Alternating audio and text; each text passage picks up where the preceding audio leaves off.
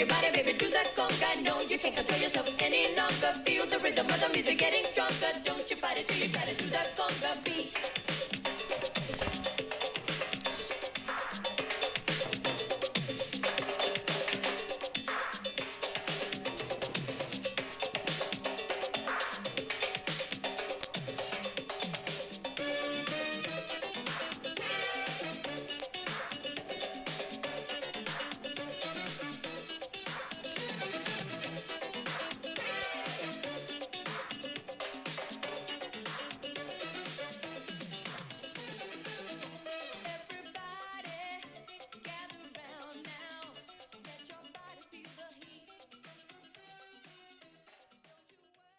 Venimos a proponerles un podcast. Buenos días, buenas tardes o buenas noches. Bienvenidos a Problemáticas Ambientales en Zonas Rurales. Nosotros somos Keila, Renata y Augusto y somos Radio Ambiental. Bueno, durante el rodaje de este podcast tenemos un invitado muy especial. Hola Augusto, ¿cómo andás? Hola chicas, ¿cómo andan? Yo bien por suerte, agradecido de poder venir y hablar sobre las problemáticas ambientales. Es un tema que se debería hablar más y tener más en cuenta igualmente. Concuerdo con Augusto, me parece que es un tema que hoy en día se tendría que hablar más por todo lo que escuchamos en las redes o leemos. ¿Y cuál sería la importancia de la ecología? Bueno, partamos de que la ecología es la ciencia que estudia las relaciones entre los seres vivos con el medio ambiente. Es muy importante porque ha enseñado al ser humano a comprender y a valorar su entorno, aunque algunos humanos parecieran no prestarle atención a esto y acá surge el problema.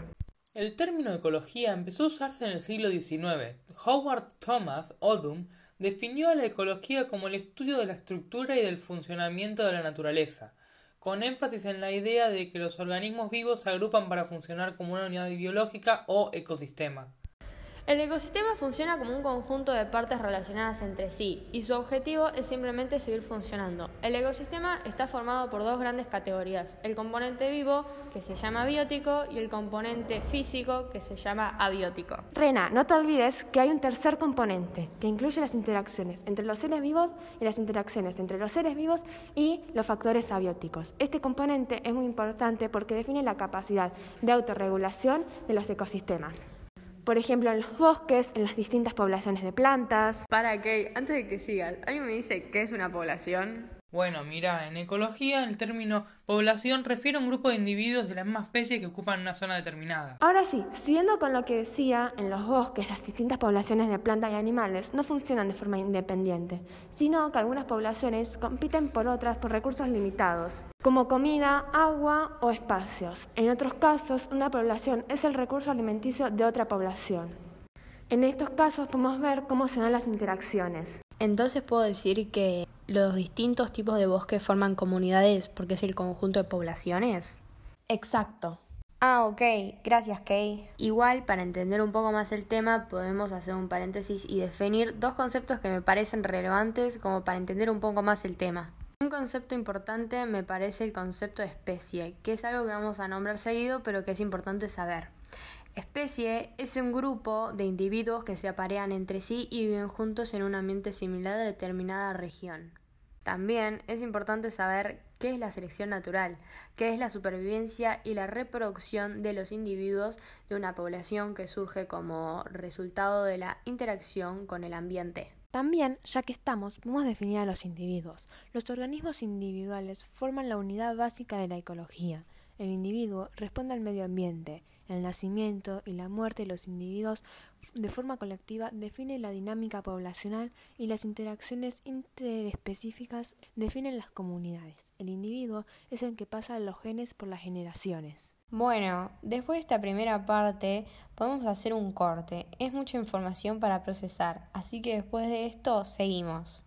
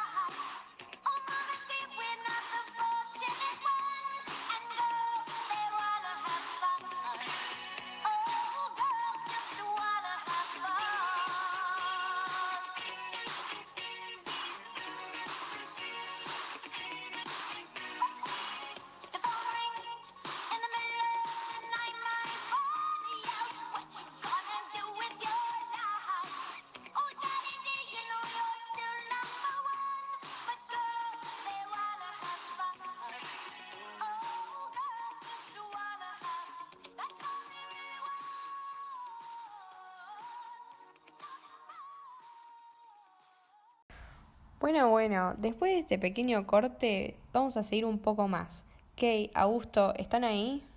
Sí, mucha información en esta primera parte. Como hasta ahora introducimos el tema de la ecología y definimos algunos conceptos básicos que creemos importantes para entender un poco más al respecto. Ahora vamos a meternos en el tema de la agroecología. Durante la pausa estuve hablando con Augusto y me contó un poco sobre los espacios rurales y sus actividades. Sí. ¿Qué se supone que es un espacio rural? Bueno, un espacio rural. Mira, te cuento. Se denomina espacio rural a toda zona geográfica caracterizada por la ausencia de grandes concentraciones de población y tendiente a una producción de bienes primarios. Esta circunstancia significa que los espacios rurales generan un tipo especial de comunidad que tiene su propia idiosincrasia y organización económica. ¿Y qué serían los bienes primarios? Los bienes primarios son aquella materia prima que no ha sido transformada de alguna manera u otra. Ahora, los bienes secundarios ya son los productos que representan la transformación de los bienes primarios. También entran en juego los servicios. Gracias, Rena.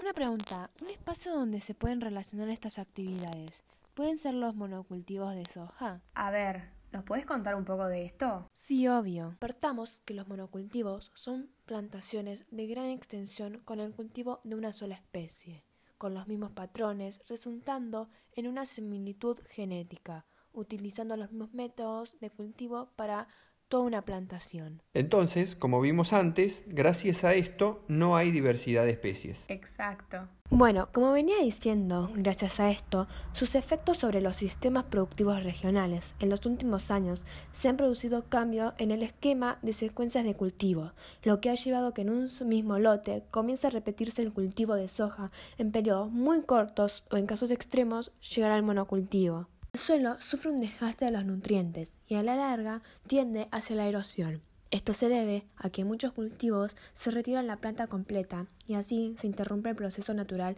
de reciclaje del suelo. El suelo se empobrece y pierde productividad, por lo cual es necesario la adición de fertilizantes. También otra problemática que es relevante puede ser la deforestación, que es, bueno, la deforestación o es eh, la destrucción o agotamiento de las superficies forestales, los bosques naturales, habitualmente debido a la acción humana eh, mediante la tala o quema de árboles, con el objetivo de ganar insumos industriales como por ejemplo industria maderera y papelera entre otras, o bien para ganar superficie cultivable para los labores. Algunas de estas causas son extracción de aceite de palma, por ejemplo, la Nutella contiene esto, y para eso se tala una cantidad enorme de árboles. Conversión de terrenos para la agricultura, también pérdida de hábitats y así mucho más. Esto causa daños terribles en los ecosistemas, además de una gran pérdida de biodiversidad y aridez del terreno. Las regiones que sufren la deforestación tienden a generar una erosión del suelo para convertirse finalmente en tierras no productivas. Haciendo un cierre con este tema, Augusto también me contó que hay dos tipos de ecosistemas. Sí, un ecosistema puede ser natural o artificial. ¿Y cuál es la diferencia? Un ecosistema natural, siguiendo con el ejemplo del bosque, el componente físico del bosque es la atmósfera, el clima, el suelo, el agua, etcétera y el componente biótico, es decir, lo que está vivo, incluye plantas, animales y microorganismos que habitan en el bosque. Todo esto mantiene un equilibrio gracias a las interacciones que se dan entre los seres vivos y el medio ambiente. Y el artificial, a diferencia de lo que dijiste recién, está intervenido por el hombre en parte o su totalidad. Dentro de este puede englobarse tanto diversidad de especies vegetales como animales presentes en el ambiente. Entonces, ¿un agroecosistema agrícola es un agroecosistema artificial? Los agroecosistemas agrícolas pertenecen a un ecosistema artificial, ya que en este el ecosistema se haya modificado. También, un agroecosistema genera un cambio en la estructura y en el funcionamiento, con el fin de remoción de vegetación como para sembrar otra vegetación o también como para pasta de ganado. ¿Esto tiene algún impacto en los ecosistemas naturales? Y sí, cuanto más intenso es el cambio realizado en la zona, más pérdida de biodiversidad hay, y el único que sale beneficiado acá es el hombre. Agrego que esto implica la simplificación de los ecosistemas naturales a través del reemplazo de la diversidad natural por un número de plantas y animales que muchas veces no están preparados para vivir en este ambiente. Entonces ya no hay biodiversidad. Todo componente que constituye un ecosistema agrícola variaciones de animales, plantas, etc., necesarias para mantener en funcionamiento estos agroecosistemas, se los denomina agrobiodiversidad. Esta también tiene una estructura, es decir, se divide en tres grandes categorías. La primera, la composición, que es la identidad y variabilidad de los elementos que constituyen la biodiversidad. La segunda, que es la estructura, es la disposición física de los elementos, por ejemplo, la distribución de vegetación en una zona de cultivo. Y por último, la función, que son los procesos que ocurren en el sistema. Y este cambio del ecosistema no contamina al medio ambiente. Importante, ¿qué es la contaminación? Hablamos de contaminación cuando en un entorno ingresan elementos o sustancias que normalmente no deberían estar en él y este afecta el equilibrio del ecosistema. La contaminación puede ser causada por distintos factores y este afecta a distintas zonas y recursos. Algunos tipos de contaminación son eh, contaminación hídrica. Es la presencia de componentes químicos o de otra naturaleza en una densidad superior a la situación natural de modo que no reúna las condiciones para el, para el uso que se le hubiera destinado en su estado natural.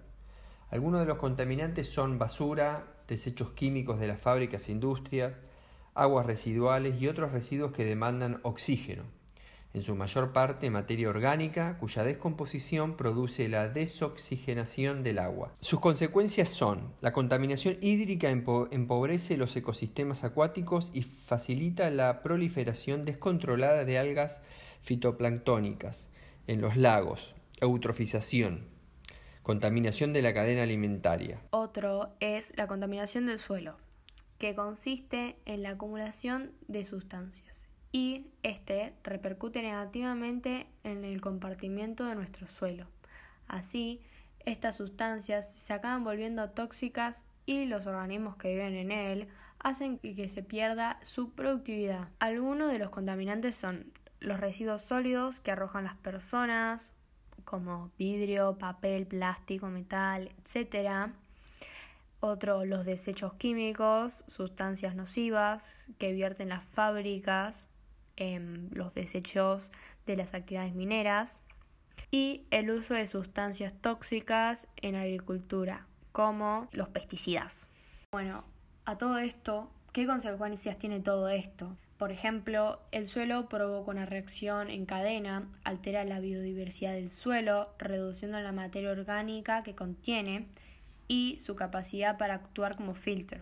También se contamina el agua almacenada en el suelo y el agua subterránea, provocando un desequilibrio de sus nutrientes. Contaminación térmica es el aumento provocado de temperaturas de aguas de ríos, lagunas, lagos y el mar, que perjudica a las personas que viven en comunidades cercanas y a la reproducción de animales acuáticos.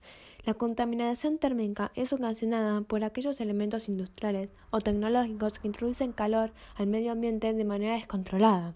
Sus consecuencias son el cambio climático, que ha alterado drásticamente la biodiversidad del planeta, lo cual favorece la transmisión de patógenos causantes de enfermedades tales como el dengue, asma, tuberculosis, ébola, fiebre amarilla, cólera, diarrea, parásitos intestinales, hipotermia, tacoma y peste. A todo esto, si tuvieran que proponer alguna solución para regular los agroecosistemas, ¿Qué se les ocurre o saben? Es un ejemplo agroecologista, que es una alternativa sana y sustentable, que no usa ni químicos, ni fungicidas, ni insecticidas. Se llama sistema aleopático y para esto se estudia la aleopatía, que estudia las relaciones entre las plantas, qué esencia, resina y sustancia tiene como para alejar a las plagas y cómo ayudarse unas con otras. Claro, porque, por ejemplo, con la contaminación agrícola, que no solo perjudica al suelo como el ambiente y a los humanos que están en contacto con estos, por ejemplo, el uso de agroquímicos, fertilizantes, herbicidas y plaguicidas, Estos aportan nutrientes y sustancias tóxicas que sumados al aporte de sales acumuladas en el suelo, son solubilizadas por los excedentes de riego que percolan hacia el agua subterránea. Con respecto al uso de herbicidas y plaguicidas, es conveniente tener en cuenta que los envases vacíos constituyen también residuos peligrosos. Como conclusión de todo esto, podemos decir que un enfoque agroecológico plantea que la diversidad es una herramienta para favorecer los procesos ecológicos. La estrategia es incrementar la biodiversidad a través del rediseño de los sistemas productivos, transformando su estructura y optimizando procesos. Esto es un modelo completamente distinto de lo que estamos acostumbrados, pero los sistemas convencionales no ayudan al medio ambiente y necesitamos hacer un cambio hacia los sistemas sustentables, como bien dijo Augusto recién en su ejemplo. Mucha información. Espero que les haya gustado esta primera parte del podcast y espero que nos sigan escuchando en nuestro próximo lanzamiento. Muchas gracias Augusto por venir e informarnos un poco más al respecto. La verdad fue muy placentero tenerte acá y espero poder tenerte pronto de nuevo. Muchas gracias. La verdad que espero haber eh, informado un poco más al respecto y que esto también ayude a que otras personas se interesen en el tema y poder hacer un cambio. Un gusto y nos vemos en la próxima.